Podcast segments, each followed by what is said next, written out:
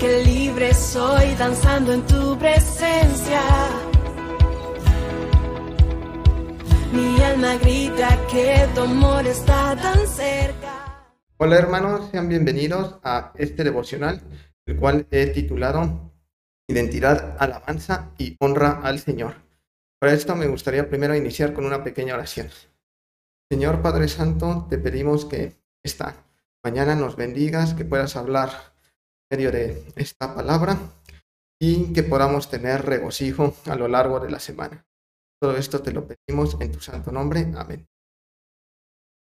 Viendo eh, los versículos, los capítulos 100 y 101, que son los que corresponden al día de hoy, me encontré cómo el rey David muestra su gratitud y su fidelidad hacia el Señor, lo cual me pareció muy eh, interesante.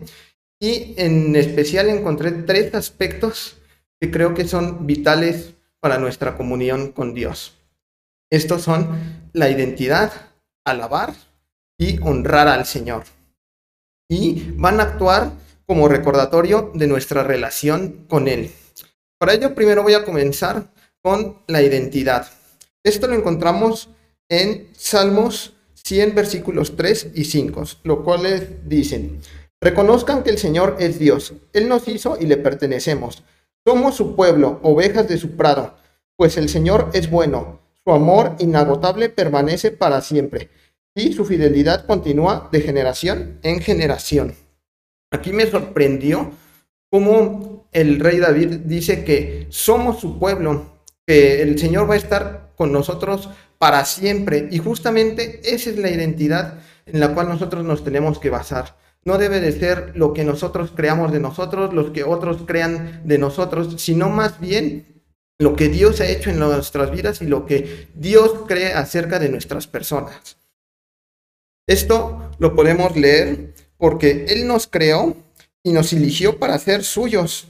Así como cuando eligió a Abraham, cuando eligió a Jacob para poder formar las doce tribus, o cuando agarró al pueblo de Israel y lo sacó de Egipto. Todos creían que eran esclavos, sin embargo, Dios los hizo su pueblo y les dio libertad. Esa fue la verdadera identidad que tenían.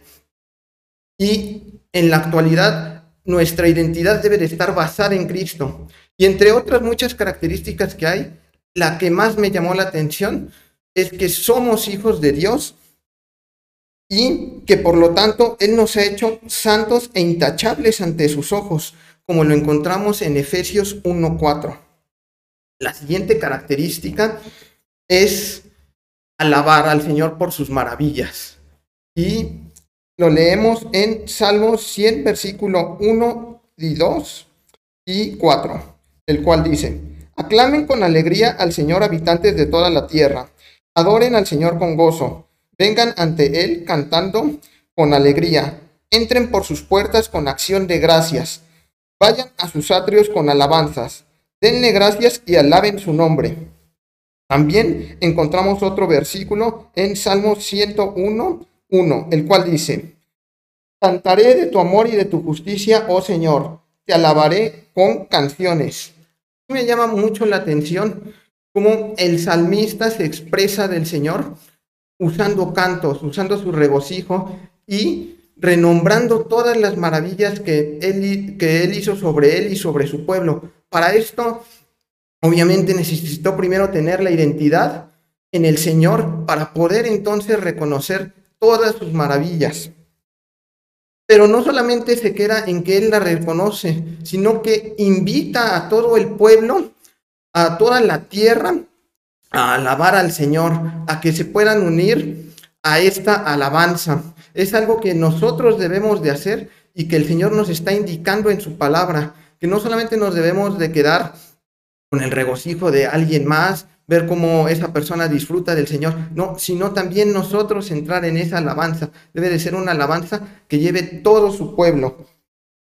Además, el rey David no hizo esto solamente cuando él estaba frente a todo el pueblo o cuando él estaba en alguna ceremonia, sino que lo llevaba a día a día. Esto cómo se refleja en nuestras vidas. No debemos de hacerlo solamente cuando estemos en la iglesia y veamos a los demás cantando o cuando vayamos a algún concierto y veamos que los demás están alabando, sino que debemos de llevar esa alabanza diaria en nuestro corazón. Debemos de llevar esa alabanza siempre en cada momento de nuestra vida y poder unirnos en una sola voz. Esto va a hacer que nos llenemos de gozo y de paz.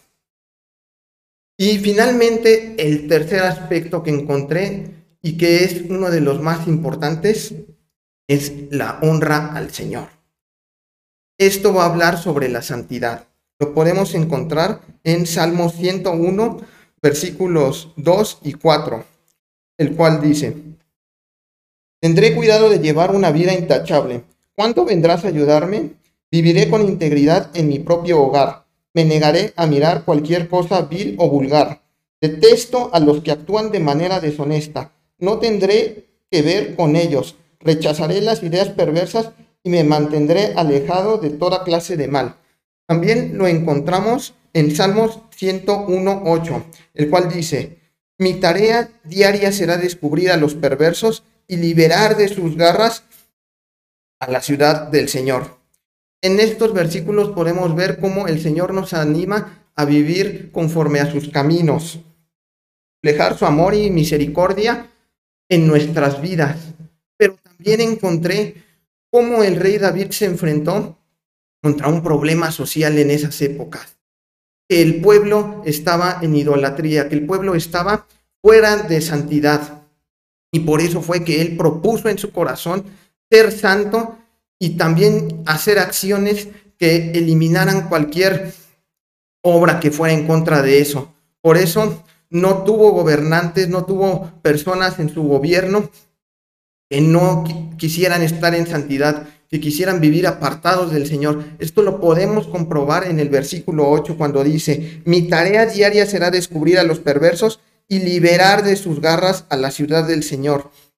Es muy importante que nosotros como cristianos aprendamos a vivir en santidad y que además tengamos un entorno en el cual podamos garantizar que, es, que esa santidad se va a poder llevar a cabo y lo vamos a poder lograr por medio del Espíritu Santo.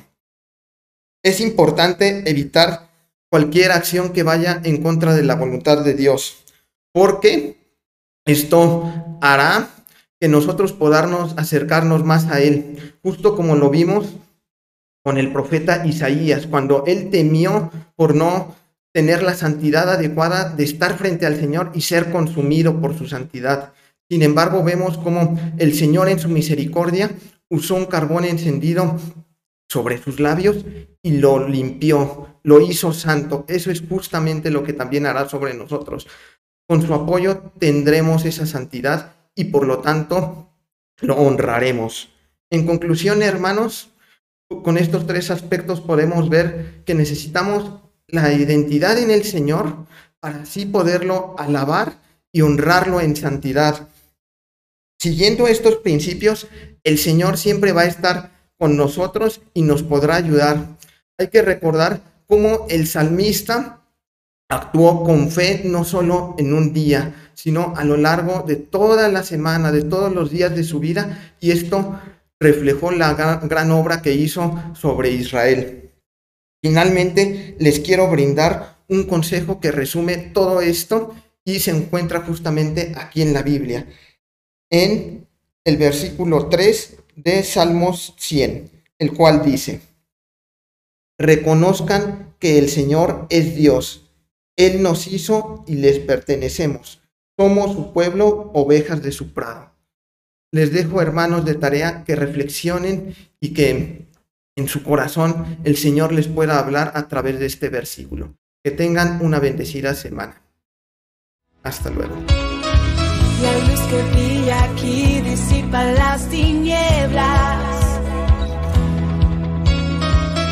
Los hijos de Dios que hoy se